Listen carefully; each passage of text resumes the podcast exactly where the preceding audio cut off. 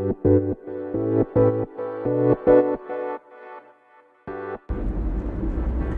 いこんにちはバートマンです、えー僕は国内外さまざまなアーティストの皆さんとご一緒させてもらったり、えー駆け込みギターラボといってですねギター専用のオンラインサロンを運営しております。えーギターにですねまあ成長できないなとお悩みの方は、えーリンク貼っておきますのでぜひチェックしてみてください、えー内容の方はですねまああの大体、えー40代以上の方が多くってですねえー20代ぐらいの時に挫折っていうか、まあ、あの会社でね仕事に追われてしまって辞めたりとかやっぱりうまくいかなくて成長できなくて辞めたりした人たちがですねやっぱり夢を追いかけたいギターが弾けるようになりたいということで、えー入ってらっしゃる、えーそれでそこにですね僕がなぜ挫折してしまうのかなぜ、えー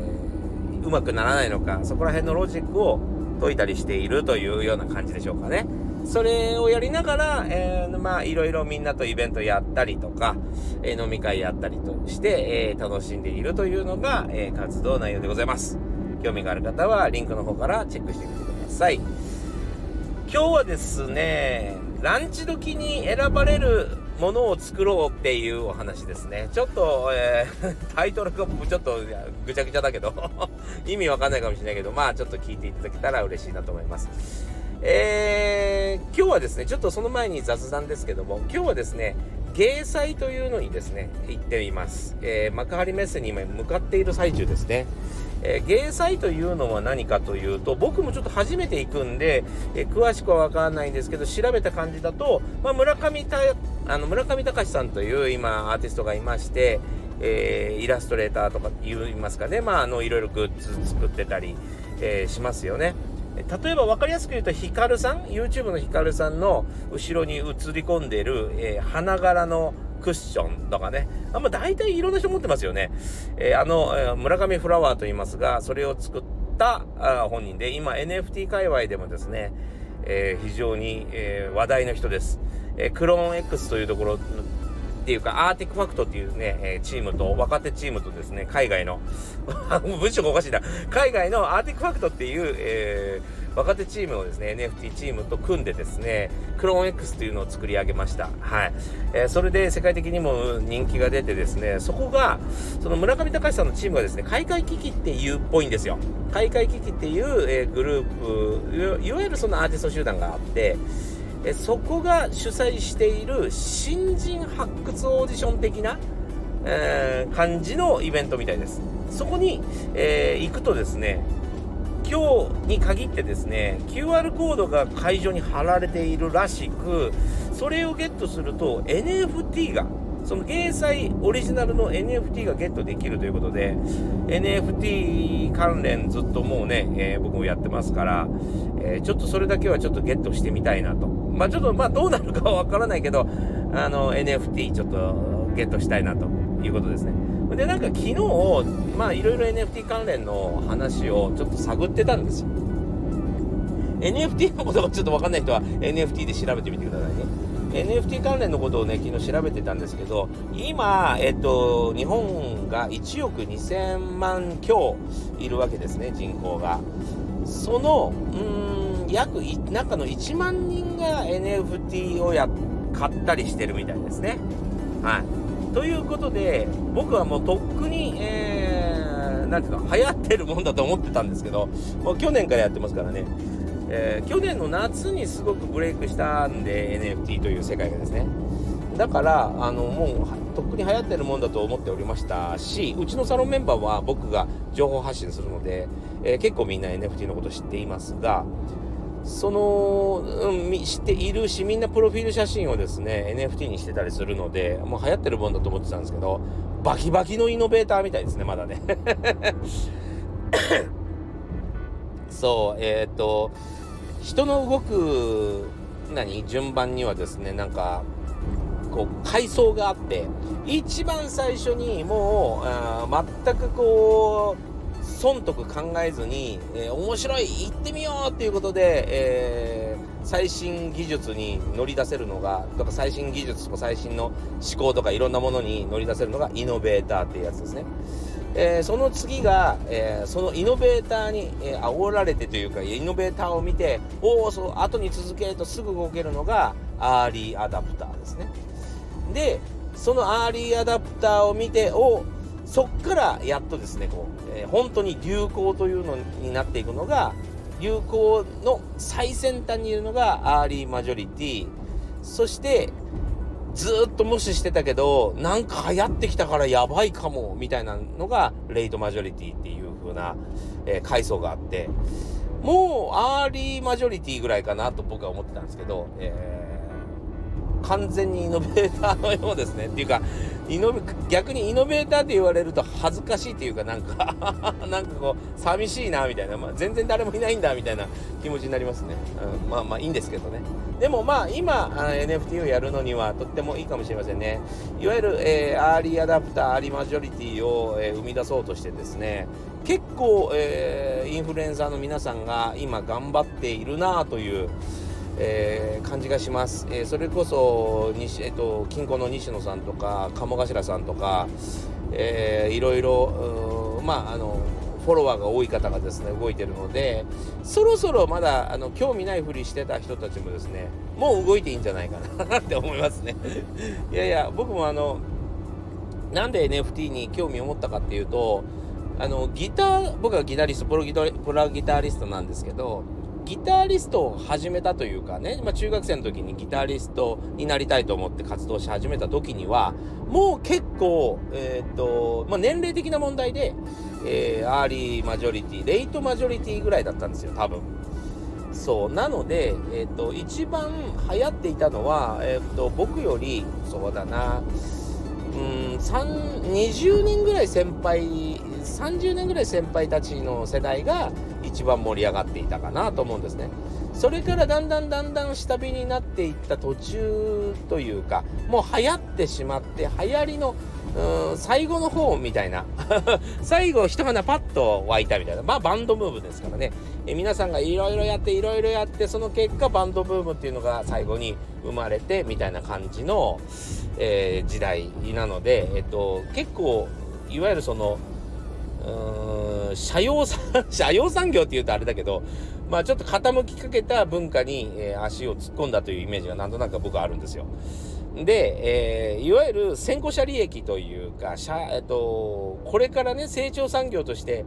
盛り上がっていく、今から盛り上がっていこうぜみたいなのって、どんな感じなんだろうな？じゃあ今すぐ、えー、その成長産業に関われるのってなんだろう ?NFT か。と思って NFT ちょっとやってみたい。成長産業にや関わってみたい。みたいな感じで、えー、去年バーッと、えー、ドハマりしてですね、もう寝る間も惜しんでやったんですよ。で、それでもね、やっぱね、すごい利益が大きかったですね。単純に関わっただけで、あのこんな数字出すのどうかと思いますけど、間違いなく5万円ぐらいはタダでもらったと思います。5万円ぐらいはもらった気がします。楽勝で。でなんで5万円もらえるかというと簡単な話いろんな会社が NFT をやりたいわけですよ。NFT 産業に関わってきたわけですよ。そして自分のところの、えー、サービスを使ってほしいんで3000円プレゼント1万円プレゼントとかそのサイトで、えー、なんか、えー、仮想通貨を買うと、え1万円もらえるみたいなそういうサービスが山ほどあってえー、そして各サービス同じものを売ってるわけじゃない。要はその仮想通貨によって銘柄が違うのでじゃああっちのあっちの何、えー、仮想通貨こっちの仮想通貨でやってるうちに新規登録をしなきゃいけないじゃないですか、えー、それをやっているだけでまあ結局まああのお金がもらえてしまうというかうん、そういうことですね そう、それ以外のいい言い方があるかなと考えたんですけど、僕の頭では出てきませんでした。まあそんな感じで、それだけで儲かってしまう。しかも、えー、すごく盛り上がっていた、いるので、えー、何をやっても結構うまくいってしまうみたいな感じがありました。はい。なので、えー、その成長産業って面白いなと思いましたね。あの、まあ、とはいえ、えー、なんつうのかな、世界中の頭いいな、この人、みたいな人が、えー、一気に参加してる部分なわけですよ。一気に参加しに来てる、分野なんですよね。なので、えー、ちょっと僕が頑張った程度じゃ全く、全く、えー、目立ちませんけど、えー、でも、え関わっているだけで、え結構得が多いし、うちのサロンメンバーとかも、えがっつり、え僕から勉強した人たちは、結構、え買ってたりしますね。えと、情報出して、それで一番最初に買った人はいきなり、いきなり、え4万円ぐらい、えちょっと、え、仮想通貨買って NFT を買おうとして、それが買ったやつが爆当たりして、え160万円ぐらいになったりとか、えー、その後の人はですね、これに参加するといいよって参加したやつで、えー、いきなり当たってですね、その時もまあ3万円ぐらいしか使ってないんだけど、それ280万円ゲットしちゃったりとかですね、えー、なかなか280万円じゃないよ。まあ280万円分の NFT ね。うん、そう、280万円になっちゃう NFT をゲットできたりとか、まあなんかえらいこっちゃなんですよ。まあ成長作業って面白いですね。ただまあ、あの、お金のこと言うとね、なんかその、金稼ぎみたいに感じるっていうか、なんかこう、銭ゲーバーっぽく見られるので、あんまり金額は出さないんですけども、まあそんなことが今世の中では起きてるってことですね。はい。そういう、えー、NFT っていう世界があるんです。それの、それが今日配られるっていうことなので、えー、ちょっと見に行ってこようかなと思っている次第なんです。なんかここが話長くなっちゃうかな。さあ、というわけでですね、今日のお話をしていきたいなと思います。えー、ランチで選ばれるものを作ろうということですね。えどういうことかというと、あのね、ちょっとこれなんか言うとですね、ちょっと人手なしの感じになるかもしれませんけど、僕がね、えー、そうだな、ギターを始めて、そこそこ、えー、これから頑張ってプロになっていこうかな、みたいな時はですね、やっぱり、えー、いろ、うん、僕はその、チャイルドブーマーっていうか、その、いわゆるその、何、えー、子供が多かった時代だったので、まあ、バンドやる人たちも非常に多く、えー、多かったんですね。なので、いろんな人がですね、まあ、あのバンドやって、いろんな人がいろんな考えでやっていたせいで、いろんな意見があったっていうのも本当で、えその中で一つ僕はもうすごく後悔しているというか、それは聞かない方が良かったなと思ってるのが、えっと、オリジナリティを持てですね。オリジナリティ。これね、オリジナリティを持てっていうのは、実際まあ確かに大事なことなんです。でも、オリジナリティを出せって言ってる人はオリジナリティが分かってなかっただろうなっていうのが正直なとこですね今考えると。でどういうことかというと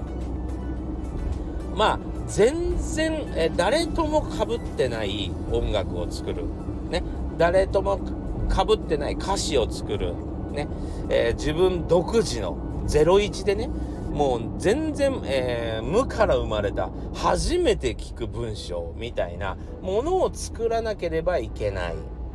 誰かに似ていてはいけないってずっとその頃は思っていたんですよ。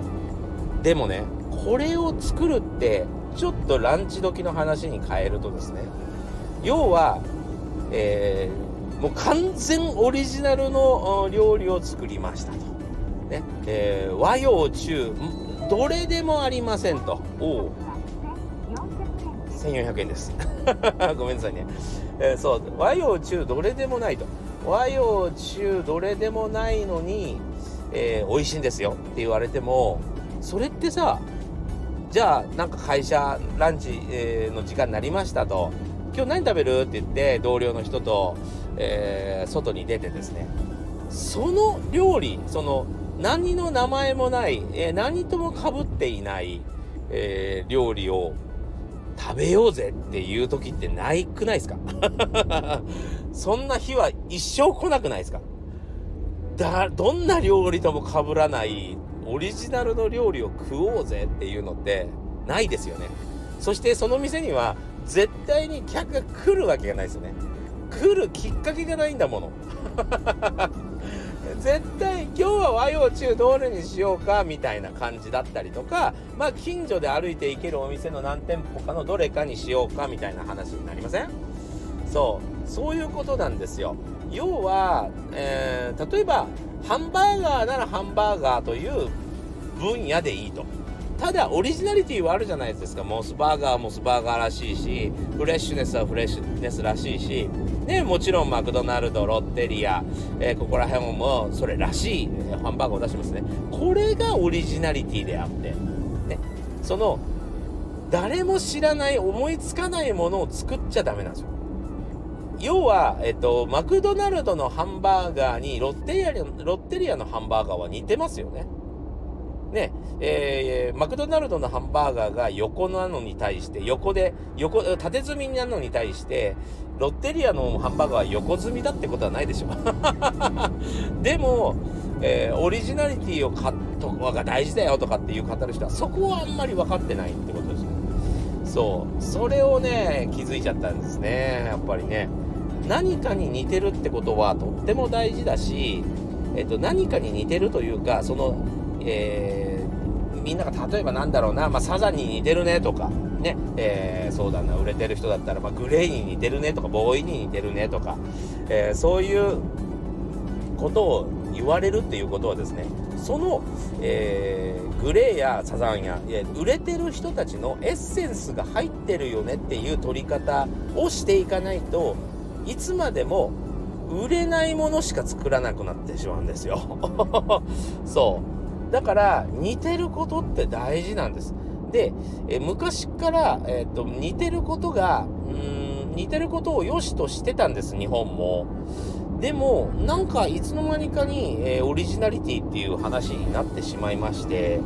えー、オリジナリティが大事だよ、えー、他にはないものを作ろうねってことになってしまいましっていう人が多くなった気がするんだよな俺どの分野も。これねギター今音楽の話でしてますけどどの分野でもそれがあるような気がします。なんかうんやたらと、うん、全然誰とも違うものを作ろうとしている感が、えー、ちょっと否めないなと思うのが最近の僕の感想でしょうかね。そう。なので似ていいんですよ。似ていい。ただしまあロッテリアとハンあのマクドナルドの違いのように違わなければなりませんね。そうどっちが好きっていう風にこう比べられる対象に上がるような感じでないとダメ。要はマクドナルドのハンバーガーと全く同じものを作ったってまあ売れはしないってことですね。